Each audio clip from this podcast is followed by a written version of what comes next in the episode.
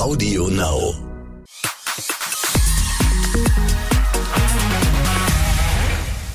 Hallo, herzlich willkommen bei Exklusiv der Podcast. Ich bin Bella Lesnick. Hi. Und ich habe heute, Achtung, prominent N Besuch. Schlechteste Überleitung 2022 schon jetzt. Äh, eine neue Kollegin quasi ist da und zwar das neue Gesicht von dem Vox Prominent Magazin Prominent. Herzlich willkommen. Ihr habt sie bestimmt schon am Lachen erkannt. Amira Pocher. Hallo. Hallo. Vielen Dank für die Einladung. Ja, ich freue mich sehr, dass du da bist. Ähm, wo? Weil wir sind ja eigentlich seit Tag eins, seit es diesen Podcast gibt, immer ähm, remote mit den äh, Gästen und mit den Kollegen verbunden. Wo? Also ich bin zu Hause in meinem Homeoffice. Wo sind wir miteinander verbunden? Wo steckst du? In welch, welcher Kammer? Eine Kollegin hat auch in ihrem Kleiderschrank mal aufgenommen beispielsweise. Wo sitzt du? Ich sitze am Bett, äh, um ehrlich zu sein. Wir haben ja kein Büro. Von daher musste ich mich irgendwo hin verziehen. Äh, wegen der Kinder auch. Ähm, ja, damit wir halbwegs in Ruhe hier sprechen können. Ja, ja, das stimmt. Ich habe äh, ja, ich habe auch ab und zu mal, ich habe auch schlauerweise die Waschmaschine eingestellt. Also wenn es jetzt gleich rumpelt, dann ist es der Schleudergang. Manchmal macht man so Sachen, wo man auch denkt, okay, war das jetzt clever? Nein, aber da müssen wir jetzt durch. Ähm, Amira, ich muss damit anfangen, weil es diese Woche ähm, ja natürlich total durch die Presse gegangen ist. Du hast deine erste Prominenzsendung moderiert und ich möchte natürlich wissen, wie es für dich war. Ich habe es auf dem Schirm gesehen, aber wie hat sich's angefühlt? Ähm, ja, also es war für mich ein ähm, ein ein komplett neues Kapitel. Also also das ist wirklich was ganz was anderes als das, was ich bisher gemacht habe. Und ähm, ich habe mich dann auch angeguckt selber und ich habe mich irgendwo nicht so richtig wiedererkannt. Erstmal, weil es ist halt News, ne? Und es wurde ja auch irgendwo erwartet, Ernsthaftigkeit, Seriosität dann waren die Themen auch noch sehr, sehr ernst, so dass ich so wenig von meiner Lockerheit da irgendwie mit einspielen konnte oder mein Augenzwinkern, das kommt halt irgendwie äh, nicht so gut, wenn man äh, die Missbrauchsvorwürfe von Michael Jackson anmoderiert.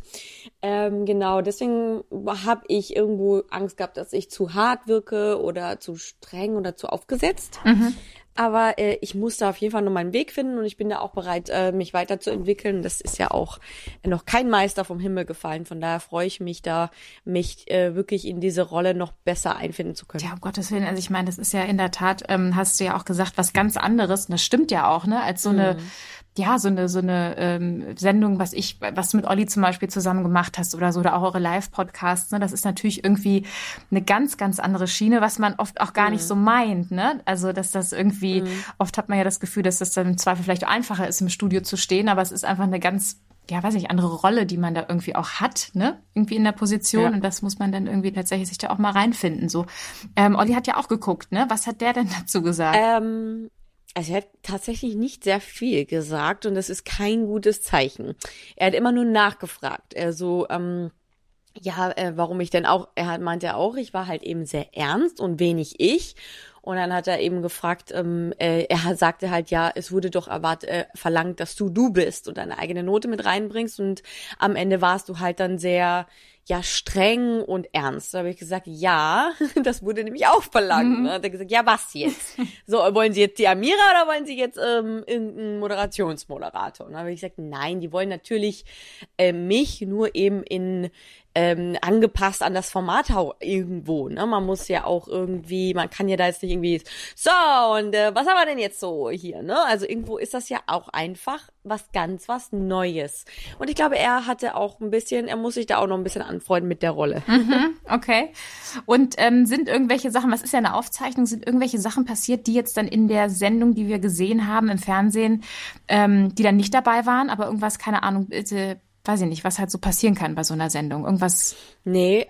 Irgendein Fun, Fun Fact. Nee, ähm, tatsächlich gar nicht. Wir haben uns wirklich, also ich habe mich sehr, sehr gut auf die erste Sendung vorbereitet. Ich hatte ähm, da, am Tag davor nochmal geprobt sofern es halt möglich ist, weil es ist immer sehr tagesaktuell, also sehr aktuell, von daher halt mit anderen Themen so ein bisschen mal eingesprochen und ähm, quasi den, also wie, wie betone ich was, an welcher Stelle, wo kommt eine Pause und so, das muss ich ja auch alles irgendwie so lernen. Das klingt, also man guckt zum Beispiel dich an, ne, und dann denkt man sich, ach, das ist doch alles so leicht, was sie da macht. Das ist nicht leicht. Aber ich meine, ich war nie diejenige, die das gesagt hat. Ich habe immer gesagt, Moderation ist schwer, sieht zwar einfach aus, ist aber wirklich schwer.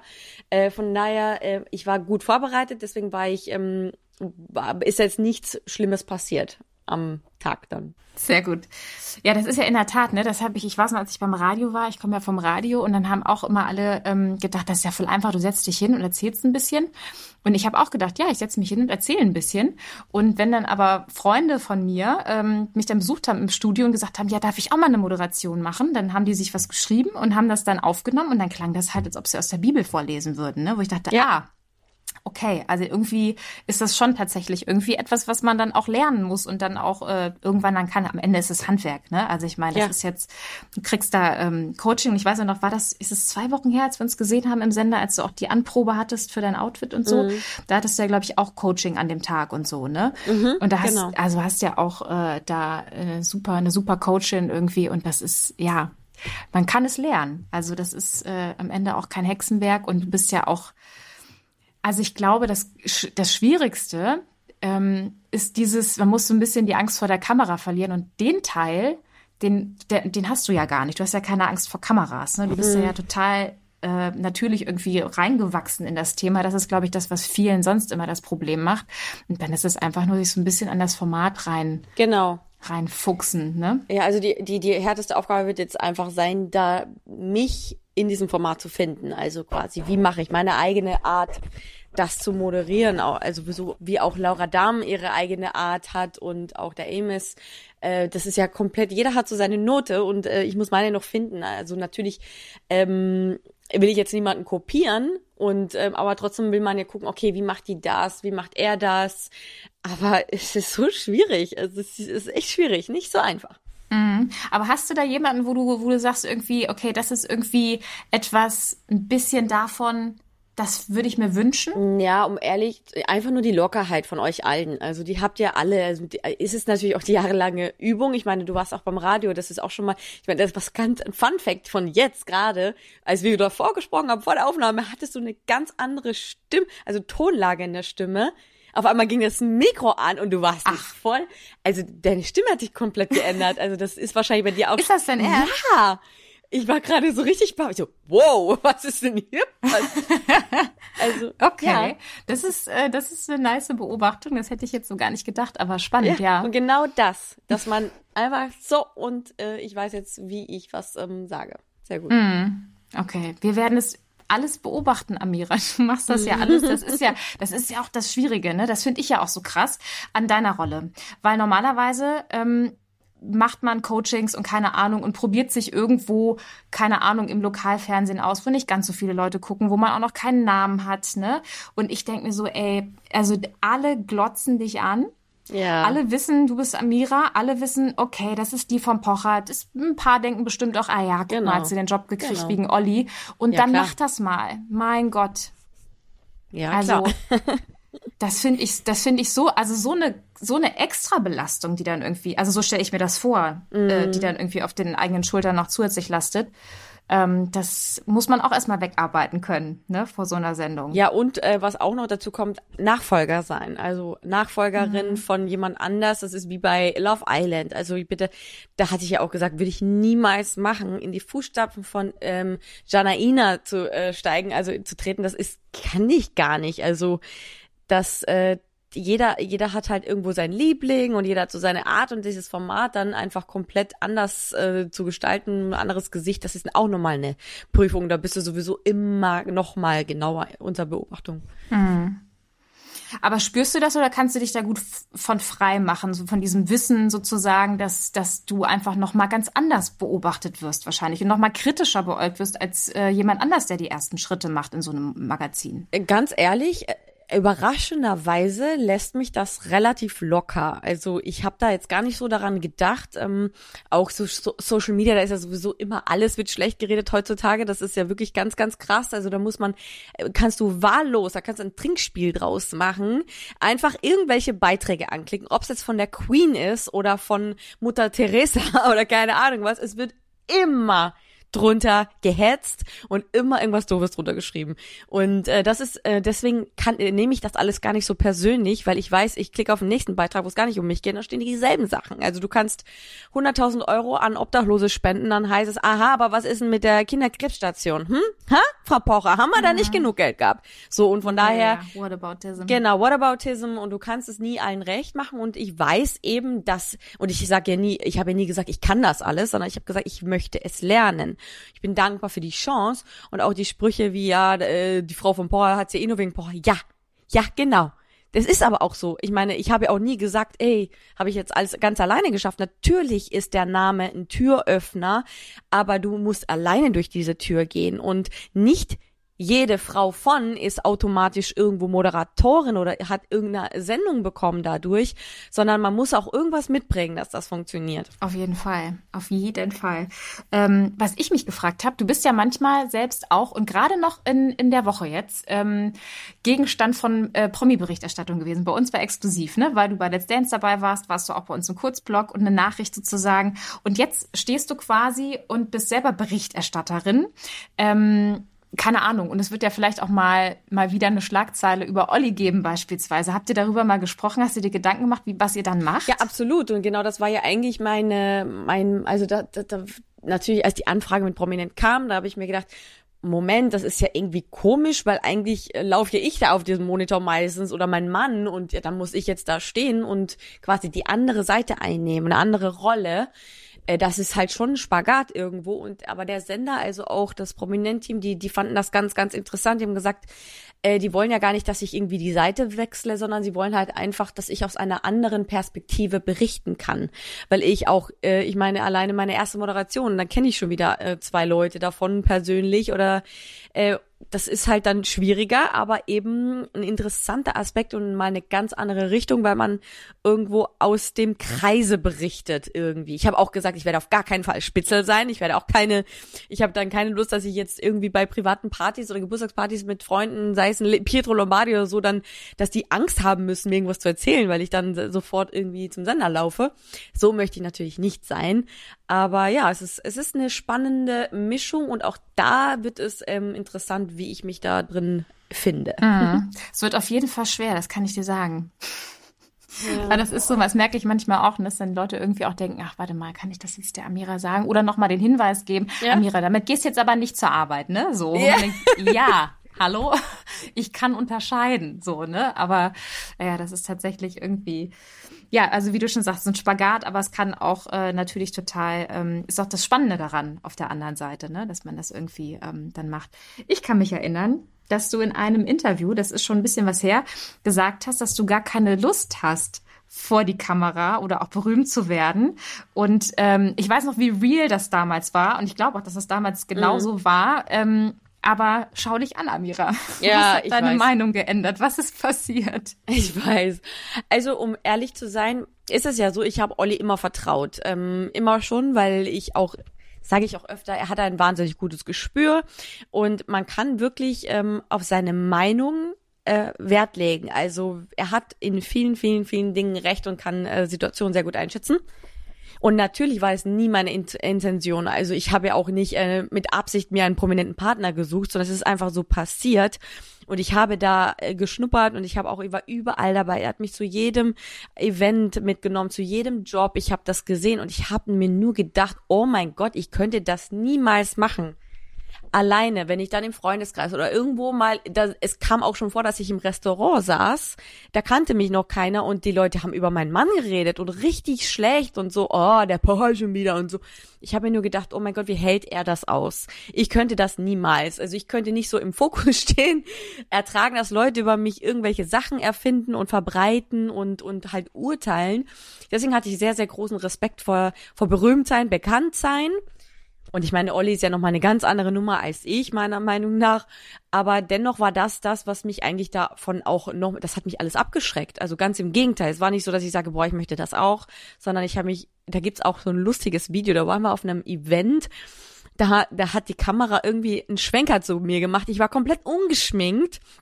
Und ich habe da so einen wütenden Blick drauf gehabt und habe dann nochmal, also der Kamera so geredet, verpiss dich jetzt hier mit der Kamera, ich will nicht gesehen werden boah, das hat mich so genervt und jetzt guck mich an, ja, es ist krass. So, und jetzt kommen wir dazu, was hat sich geändert? Ja. Ich glaube, Olli hat mich halt sehr stark an die Hand genommen, erstmal. Also auch die Late Night, das war ja auch nichts, was, äh, was ich jetzt angefochten habe, sondern er hat mich an die Hand genommen. Er hat gesagt, Amira, guck mal, äh, das wird geil, das sowas gibt es weltweit nicht äh, und du musst ja nur da sitzen, das macht auch Spaß und du kannst reden und du bist lustig. Ähm, aber es fing ja alles an mit dieser Pocher-Wendler-Sendung. Das war ja eigentlich der Startschuss, ne? Hm. Ja, stimmt. Das müssen wir anders anfangen. Da habe ich erstmal, äh, das hat, das war surreal. Also über Nacht sind da irgendwie Hunderttausende von Leute auf mein Profil gekommen bei Instagram. Ich wurde zugeschüttet mit positiven, lieben Nachrichten, wie sympathisch ich bin und ich muss unbedingt mehr machen und so. Und da, das hat natürlich total gut getan. Aber es war jetzt auch nicht so, so, jetzt muss ich weitermachen, sondern ja, es kam dann irgendwie alles und ich, also Olli hat mich da einfach in die Hand genommen, ich habe ihm vertraut, ich habe mitgemacht und es hat halt auch einfach alles Spaß gemacht. Ist das denn jetzt so eine Entscheidung, also ab, ab einem gewissen Punkt muss man sich ja dafür entscheiden. Ne? So die Wendlerkiste war so ein bisschen, mhm. ja, ist passiert, so nach dem Motto, aber dann die Late Night, ne, war ja dann auch, also ich meine, du bist ja nicht da äh, unter Gewaltanwendungen hingesetzt worden, genau, genau. sondern bist ja freiwillig, hast du dich da hingesetzt. Und ähm, gibt's gab's den Punkt, wo du das irgendwie vielleicht dann doch ähm, hinterfragt hast, ob das so die die beste Entscheidung war oder ähm, bist du da noch total d'accord? Also die Late Night, die, da habe ich überhaupt kein schlechtes äh, Gefühl bei gehabt. Also doch natürlich am Anfang ich so, oh mein Gott, live ich in der Late Night, oh Gott und dann dann fing das halt an und es hat ähm, es hat schon Spaß gemacht. Teilweise war es für mich auch hart, weil dann auch die ersten Leute eben kamen, die mich dann überhaupt nicht mehr gut fanden. Das war dann für mich erstmal neu, weil am Anfang fanden alle mich gut und dann auf einmal kommen so die ersten Kritiker und aha, guck mal, jetzt ist sie aber schon im Fernsehen.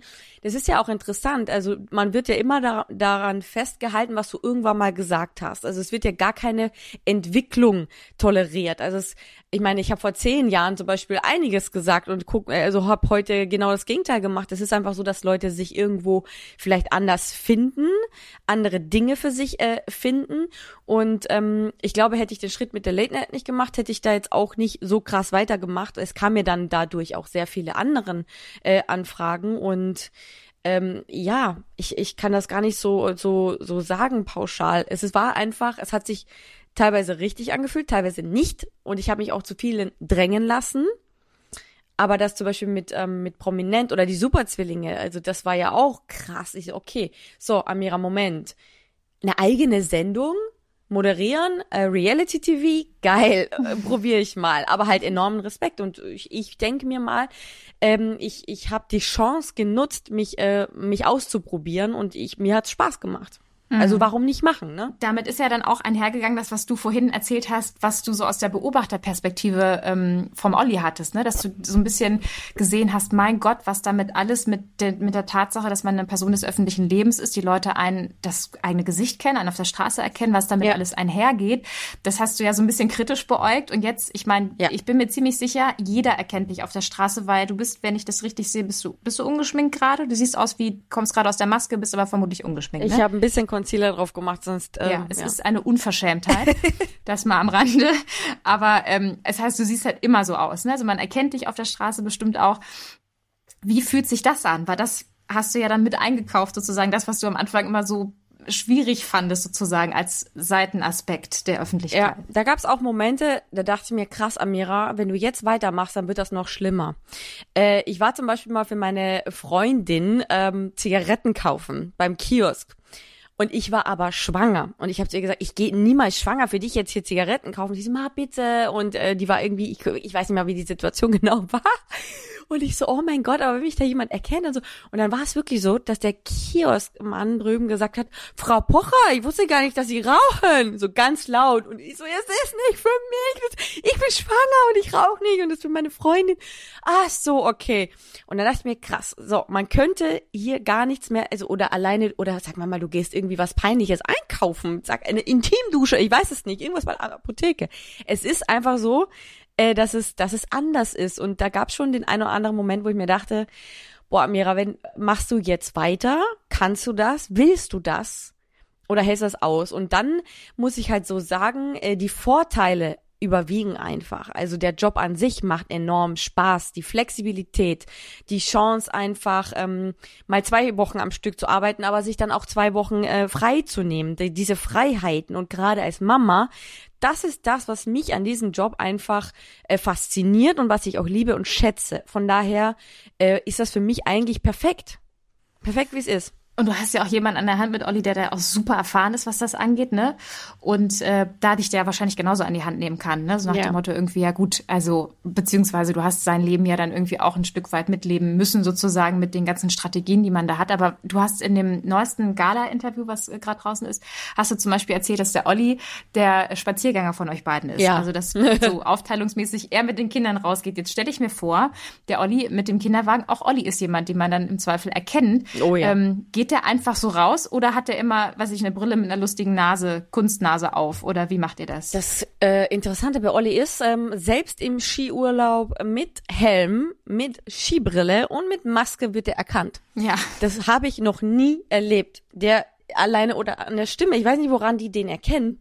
Und äh, es kommt auch vor, dass er mit den Kindern am an der Hauptstraße, da muss er so irgendwie mal ein paar hundert Meter da überbrücken, dann äh, spaziert er da an der Hauptstraße und das Autos einfach stehen bleiben und sagen, hey Pocher, kann ich ein Foto mit dir machen?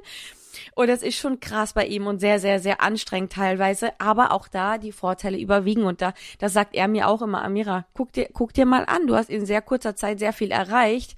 Du hast dir den einen oder anderen Traum verwirklichen, verwirklichen können. Du, du stehst auf deinen eigenen Bein. Willst du das eintauschen? Und dann also er hat einfach absolut recht und und deswegen bin ich einfach dankbar für diese ganze Chance und da sehe ich über viele Dinge hinweg, ähm, die ja eigentlich dann auch gar nicht so tragisch sind, weil ich sage dann auch immer und das habe ich sehr sehr hart lernen müssen im ersten Jahr, als auch Olli mit der Bildschirmkontrolle anfing oder wie mit unseren Live-Videos, wo wir dann auch wirklich richtig angeeckt sind bei vielen, vielen Leuten, da habe ich sehr viel wie nennt man's? Shitstorm, äh, also jetzt nicht direkt, aber halt sehr, sehr viel böse Kritik und böse Nachrichten, Morddrohungen. Ich habe alles Mögliche bekommen. Ähm, aber ich bin daran gewachsen und was mein Learning aus der Zeit war, erstens mal habe ich ein dickeres Fell bekommen und zweitens denke ich mir, diese ganzen Leute würden im echten Leben niemals zu mir kommen und mir solche Sachen ins Gesicht sagen, sondern ganz im Gegenteil sind die Leute, die dich heimlich fotografieren, die dich, äh, die dich ansprechen und Selfies mit dir machen. Und von daher das kann ich sehr gut ertragen. Aber ist das nicht eine skurrile Situation, weil das habe ich mich dann auch immer gefragt, dass also die Annahme, dass das vermutlich ein und dieselben Menschen sind, die im Netz total böse hetzen und dann aber dich sehr vermutlich auch sehr kleinlaut ansprechen und dich nett um ein Selfie bitten und man dann ja auch so engen Kontakt hat. Also ist das nicht total strange? Ja, natürlich ist das strange, aber ich habe die Men, also die, den, das Social Media besser verstanden. Also dadurch. Ich habe das wirklich jetzt äh, sehr stark beobachtet und äh, es ist dann auch passiert. Es war ganz lustig. Ähm, ich mache das ja ganz gerne. Das, da habe ich angefangen mit, als ich das erste Mal Mama geworden bin. Da, da saß ich einfach zu Hause. Ich dachte mir, Amira, ey, du liegst hier, du sitzt hier zwischen vier Kinderwegen, fünf äh, Babykrippen, äh, 16 Mobiles, die du nicht bezahlt hast, die dir Leute schenken und andere Mamas können können sich nicht mal eines davon leisten. Und dann fing ich eben an, äh, diese Dinge zu verschenken und nicht in Form eines Gewinnspiels. Äh, man muss mir folgen und der Firma folgen und 15 Kreuze und äh, Putzelbäume schlagen. Nein, ich habe einfach in der Story gesagt, bitte schreib mir, wenn du was brauchst und das Geld nicht hast und du kriegst das von mir. Und ich habe das gemacht. Ganz oft mache ich das heute noch. Und habe ich wirklich ein, zwei Mal erlebt, dass ich dann in den Chatverlauf reingegangen bin. Erst war im Fragebutton eben die, die liebste Nachricht. Amira, so toll von dir, bist so ein toller Mensch. Und dann bin ich in den Chatverlauf reingegangen und sehe, dass die mich einfach auch beleidigt hat vor einem Jahr. So. Und das, äh, da siehst du halt einfach, wie die Leute funktionieren. Wenn sie was brauchen, sind sie sowieso mhm. total lieb. Und genau solche Leute werden dann auch auf der Straße, finden sie es dann doch interessant, dich live zu sehen und würden dann ein Foto mit dir machen. Mhm. Ja, ich finde das, also, wie gesagt, Social Media ist ja manchmal die, die Dynamiken, die da so stattfinden, da bin ich manchmal auch, da kann man einfach nur mit dem Kopf schütteln. Und ich versuche mich da manchmal auch so von abzugrenzen, weil das so, so weird ist irgendwie, weil ich das so schwer greifen ja. kann, weißt du, weil wenn du einen echten Menschen vor dir hast, dann hast du da halt einfach einen echten Menschen, mit dem du dich auseinandersetzen kannst und dann ja. im, im Netz oder irgendwie auf, auf den äh, Instagram und Co. irgendwie dann, dann schreiben die da was rein und man denkt, man hat, also ich merke in, bei mir so einen Impuls, dass ich das auch für vollen, also nehmen möchte sozusagen und dann das Gefühl habe, ich muss mich damit jetzt auseinandersetzen, aber dann sind die dann, also du hast ja gar kein echtes Gegenüber. Das finde ich total, also ich Genau. muss da noch, Genau. ich finde das schwer. Also ich, ich weiß auch gar nicht, ja, Es hat natürlich alle so seine Schattenseiten und es gibt auch Leute, die dir im echten Leben dann Böses wünschen und das auch tun. Habe ich auch schon erleben müssen, dass in meiner Heimatstadt einfach mein Auto mit Eiern beworfen wird. Ähm, ist äh, vor ein paar Monaten passiert und eben auch das äh, Auto meiner Mutter, das ich ihr gekauft habe zu ihrem Geburtstag. Ähm, das sind halt wirklich dann Menschen, die, die einfach, einfach neidisch sind. Äh, das zeigen sie halt einfach in dieser Form und das tut mir dann aber weh, wenn es dann irgendwie meine Familie auch betrifft und wenn sie dann auch meine Mama irgendwie blöd anmachen und dann dann denke ich mir wiederum, boah, willst du da irgendwie weitermachen? Und dann aber dann sagt meine Mama Amira, das sind doch alles irgendwelche halbstarken äh, Menschen, die die trauen sich doch äh, in echt dieses alles gar nicht, das machen die irgendwie hinterm Rücken und die haben alle die Eier gar nicht in der Hose, von daher ähm, sind, ist meine Familie da auch sehr, sehr stark im Nehmen und äh, das ist aber, das sind auch so Momente, wo man sich denkt, was ist eigentlich mit euch da draußen los? Ja, also klar, ne? Und das ist auch das Phänomen, was du auch beschrieben hast. Wenn man noch nicht so viele Leute auf seinem Profil hat, ist das was anderes.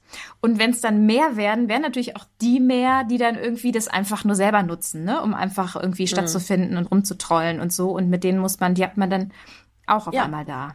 Genau, und es ist ja auch nicht so, dass ich ein Unschuldslamm bin. Ne? Ich bin auch kein Kind von Traurigkeit, das ist mir durchaus bewusst. Und ich sage sehr, sehr oft meine Meinung. Jede Woche sage ich meine Meinung und gebe auch meinen Senf zu irgendwelchen Themen ab. Aber äh, alles in, äh, innerhalb der freien Meinungsäußerung, ne? Also ich kann ja wohl sagen, wenn ich jemanden, äh, jemandes Verhalten doof finde oder das und das, ist es ein Unterschied, als wenn ich jetzt irgendjemanden aufs Derbste beleidige und dann wirklich bedrohe oder irgendwelche, irgendwelche bösen Sachen an den Kopf wünsche. Das, das ist halt ein Unterschied, das merken viele einfach nicht auch. Aber weißt du, was ich mir einmal gedacht habe? Ich habe, ähm, du hast ja auch gesagt, ähm, du, du bist, was ich vor zehn Jahren hast du Sachen behaupt, be- nicht behauptet, sondern gesagt, die jetzt dir gar nicht mehr entsprechen, wie das bei jedem von uns hundertprozentig der Fall ist, Genau. weil wir uns weiterentwickeln, hopefully. Ähm, Und ähm, und mit der freien Meinungsäußerung, ich habe dann irgendwie bei einigen Sachen bei euch im Podcast, habe ich manchmal gedacht, ist den beiden bewusst, was sie für ein Privileg haben? Weißt du, was ich meine?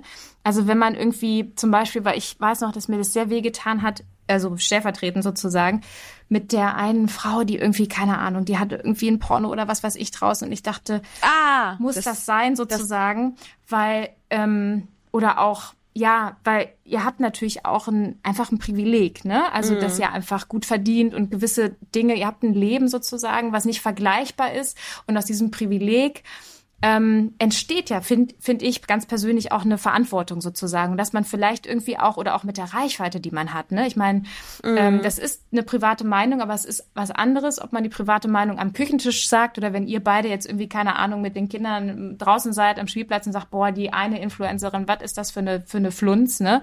Oder ob man sich öffentlich mit Millionen Reichweite sozusagen dasselbe äußert. Ne? Also es ist, bleibt natürlich dieselbe Meinung, aber es ist was anderes, finde ich. Und da habe ich dann Ich weiß, manchmal was du gedacht, meinst. Aber das, das, was du da gerade, das Beispiel, das du da gerade bringst, das mit der, mit der, mit der Influencerin, die ähm, Domina war in ihrem äh, vorherigen Leben, das rückwirkend betrachtet, würde ich das heute nie mehr so machen. Das muss ich auch ehrlich sagen. Das sehe ich auch als Fehler ein. Da, da stehe ich auch dazu. Und ich habe überhaupt gar keine Probleme, auch mal einzusehen, wenn ich was falsch oder zu weit gegangen bin. Das war äh, überhaupt nicht fair. Nur in der Situation ist so viel hintenrum passiert, äh, dass in dieser Situation, also das haben viele halt nicht gemerkt. Wir wurden dann irgendwo erpresst äh, mit irgendwelchen angeblichen Fotos und Videos von uns. Und da dachte ich mir, komm, wir lassen uns nicht erpressen. Und äh, da sind halt echt ekelhafte Sachen passiert. Ist einfach auch viel zu weit gegangen. Und darum, da ging es ja eigentlich nur darum, ich, dass wir den Vergleich ziehen wollten, dass uns ähm, was vorgeworfen wurde, was sie aber beruflich machte. So, das war irgendwie so ein lächerlicher Vergleich. Also war eigentlich, hätte das gar nicht sein müssen, so wie du sagst. Wir haben halt eine sehr große Reichweite und damals auch noch größere Reichweite gehabt und da hätten wir ein bisschen verantwortungsvoller damit umgehen sollen.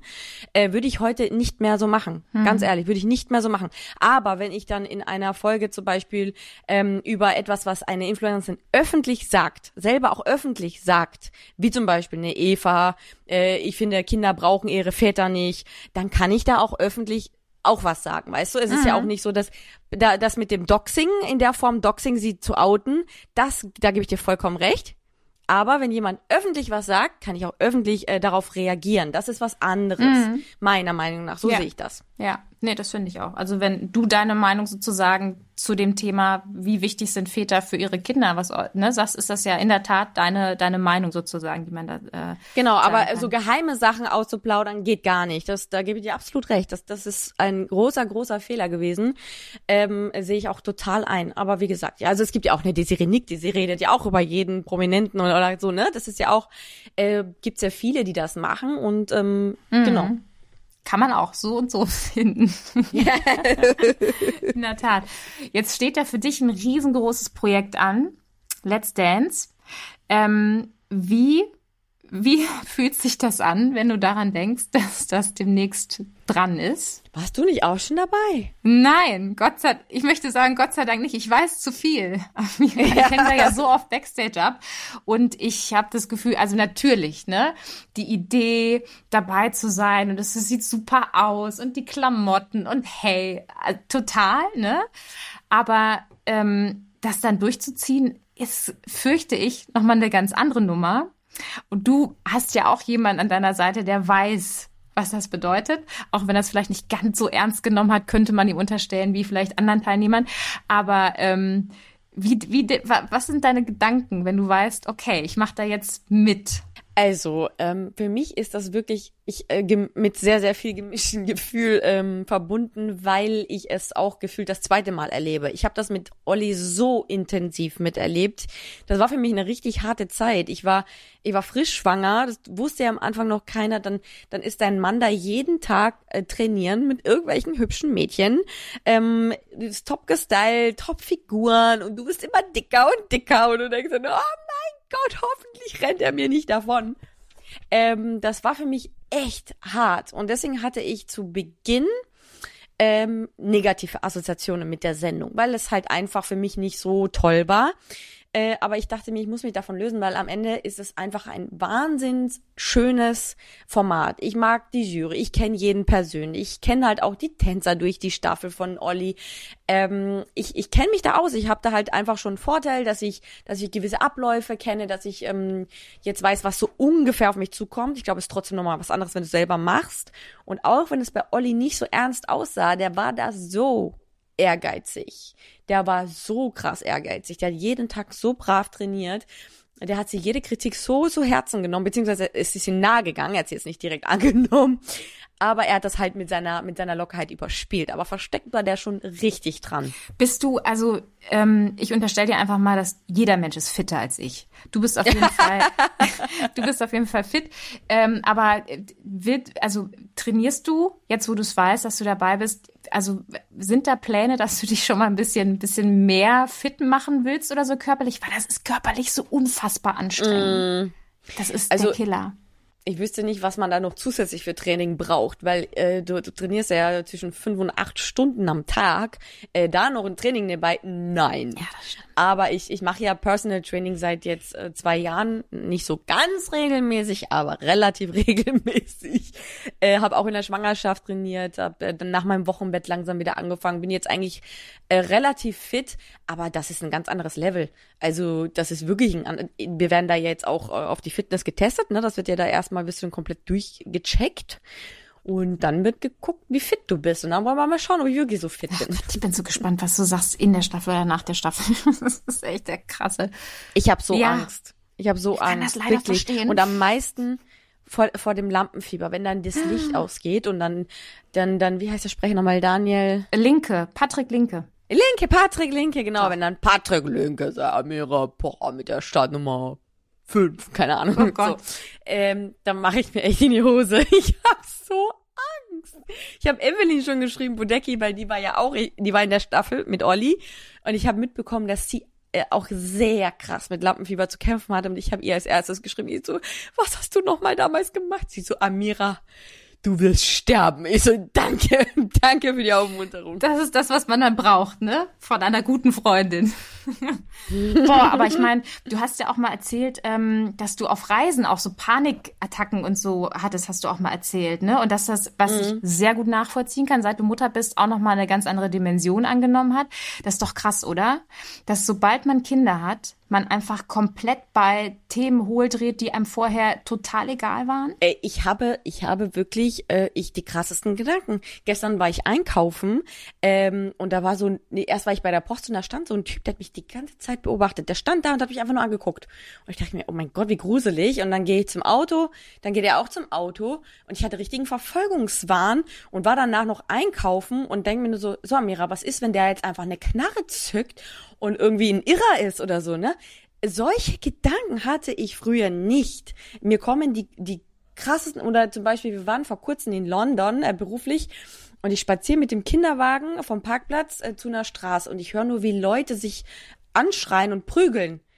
Und ich bin so panisch mit meinen Kindern weggerannt. Ich habe den Kinderwagen fast umgehauen, habe alle umgehauen, niedergefahren. Ich wollte nur aus dieser Situation abhauen und habe mich hinter einem Auto versteckt äh, vor zehn Jahren zum Beispiel, da wäre ich da hingegangen, äh, was ist da los, ne? Also dann hätte ich mich da richtig äh, aufgebrüstet, keine Ahnung was. Aber das ist krass, was ich da für Ängste entwickelt habe, ja? Oder viele Mamas, mm, ne? Mhm, total. Also das, ich bin ja auch Mama, ich finde das auch super, super crazy.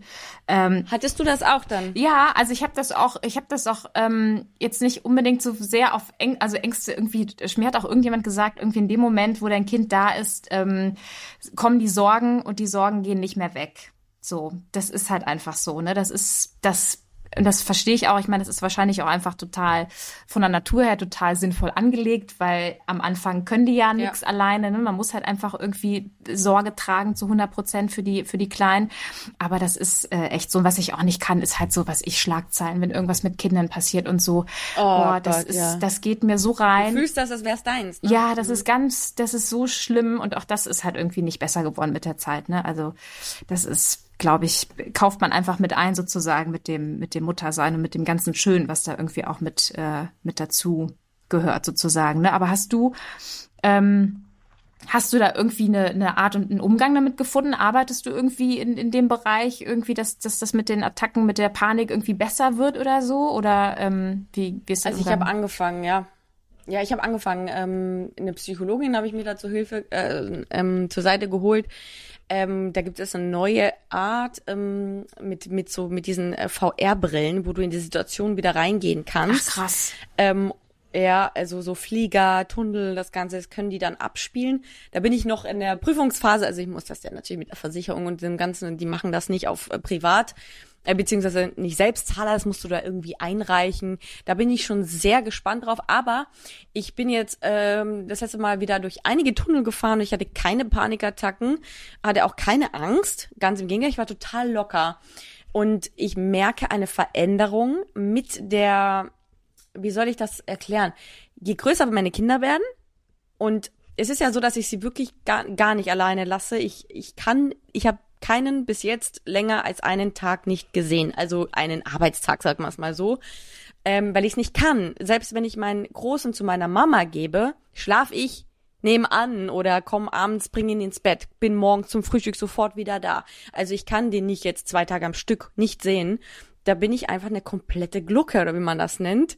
Ich kann es nicht, aber ich merke, je lockerer ich lasse, desto besser wird das auch mit der Panik. Mhm weil, weil ich sehe, es passiert nichts. Ne? Also mein, mein Kopf lernt, dem geht's gut und ich werde lockerer. Und äh, das war das Krasse, weil ich war am Anfang wirklich sehr, sehr äh, im Tunnelblick. Also ich weiß noch, ich bin das erste Mal mit dem Auto gefahren, mit meinem, mit meinem Großen, damals war der fünf Tage alt oder so. Ich bin auf die Autobahn gefahren und ich bin, ich glaube, 60 kmh bei unbegrenzt auf der rechten Spur äh, geschlichen, habe permanent Angst gehabt, dass irgendein Auto mir reinfährt und dass meinem Baby was passiert. Oder, oder wenn ich mal alleine fahren muss, ich bin äh, auf einem zehnminütigen Weg, glaube ich, dreimal stehen geblieben, um zu gucken, ob der hinten noch atmet.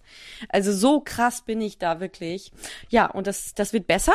Und so werden auch meine Panikattacken besser, merke ich. Mhm. Und das mit der VR-Brille finde ich ja echt irgendwie crazy, total Futurama, aber irgendwie auch, äh, also macht total Sinn, ne? Also wenn man irgendwie in die äh, in die Situation einmal reingeht sozusagen und dann ja auch, also wenn es nur virtuell ist, aber trotzdem die Erfahrung macht, ach guck mal, passiert nix.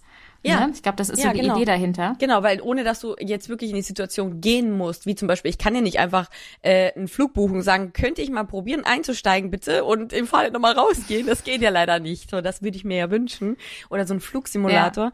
ja, und das ist echt cool. Das gibt's ja auch, weil Leute haben auch, da habe ich zufälligerweise äh, am selben Abend, als ich davon erfahren habe, habe ich äh, nachts noch einen Bericht gesehen im Fernsehen. Das gibt's ja auch, es gibt ja Auftrittsangst, Leute, die Vorträge halten müssen. Da gab's eine Frau, die hatte dann auch quasi ähm, mit der Brille Leute vor sich sitzen und musste einen Vortrag halten und hat quasi so geprobt. Und das ist wirklich gut. Das ist so krass, weil ich zum Beispiel, ne, finde es ja total easy, vor einer Kamera zu stehen oder auch damals beim Radio. Mhm. Das juckt mich überhaupt nicht, weil ich sehe die Leute nicht. Ich habe ja. halt im Studio, du, meine Kollegen, meine Studiomannschaft, das ist mir wurscht. Und die Millionen, das sind ja Millionen von Menschen, die zugucken, die sehe ich ja nicht. Aber mhm. sobald ich auf einer Bühne stehe, habe ich ein ganz anderes Thema. Und da, also das ist total spannend irgendwie. Und ähm, ja, da bin ich ja gespannt, was du erzählst, wenn das dann irgendwann durch ist mit den Anträgen für die VR-Brille, ja, so, ob das dann oh. funktioniert. Und weil du auch gesagt hast, so Lampenfieber ist ja auch ein Thema. Mhm. Ähm, aber Let's Dance, also du hast schon das Gefühl, dass, das, dass du das hinkriegst oder kann es sein, dass Patrick Linken dann sagt, und mit der Startnummer XY Amira Pocher Vorhang geht auf und es ist keiner da. Wie machen wir dann mit der Sechs? genau. So, Amira ist äh, weggelaufen. Die müssen wir jetzt noch einfangen und dann eventuell stellen wir sie euch hier auf die Bühne. Ähm, ich, ich, ich, ich, ich muss es ja machen. Mir bleibt nichts anderes übrig. Ich glaube, mein Tanzpartner wird mich da festhalten. Und ähm, da, ich weiß, das Ding ist, ich weiß ja, wie es sich anfühlt ungefähr, weil ich als Kind ein, zweimal aufgetreten bin äh, mit meiner Mama zusammen mit Bauchtanz. Ach ja. Und ich kann mich erinnern, wie ich gestorben bin innerlich. Ich habe gesagt, Mama, ich kann nicht, ich kann nicht, ich will nicht, ich will nicht. Sag, komm, du kriegst das hin. Und so wie die Musik anging und der erste Schritt, dann war es äh, war's leichter. Ja. Und ich glaube, das wird jetzt wieder so sein. Das ist ja ganz oft so, ne? Sobald man dann irgendwie erstmal da ist in der Situation und nicht sofort verstirbt, wie er mir das Gefühl vorher weiß machen möchte, dann geht's dann irgendwie auch ganz gut und macht sogar Spaß. Wer weiß, am Ende mm. wird's noch eine Tanzkarriere, Amira. Es gibt ja nichts, hm. was du nicht kannst. Das, äh, auf jeden Fall. Es wird auf jeden Fall super. Ich finde den Cast auch super. Ich freue mich sehr auf diese Let's Dance Staffel. Es wird ganz, ganz toll. Und du hast ja bei allem, was kommt, hast du ja mit Olli einen sehr erfahrenen Let's Dancer. ja, an deiner Seite. Du hast die beste Unterstützung, die man sich wünschen kann. Ach ja, das wird toll. Amira, wie schön, dass du in unserem Podcast zu Gast warst. Ja, vielen Dank. Hat Spaß gemacht. Das freut mich mir auch. Und ganz viel Spaß natürlich dir auch bei deinen weiteren Vox Prominent-Sendungen und natürlich auch bei Let's Dance und bei allem, was da noch so für dich bereitsteht. Vielen Dank. Danke, danke, danke. Und ich wünsche dir noch eine tolle Zeit. Vielen Dank. Und wenn ihr Lust habt, dann äh, hören wir uns nächsten Samstag zu einer neuen Folge exklusiv der Podcast oder ihr scrollt auch gerne einfach jetzt noch ein bisschen durch äh, und hört euch ein paar andere Folgen an. Sind ganz, ganz viele tolle dabei. Alle sind toll. Hört euch alle an. Macht's gut. Bis dann. Tschüss.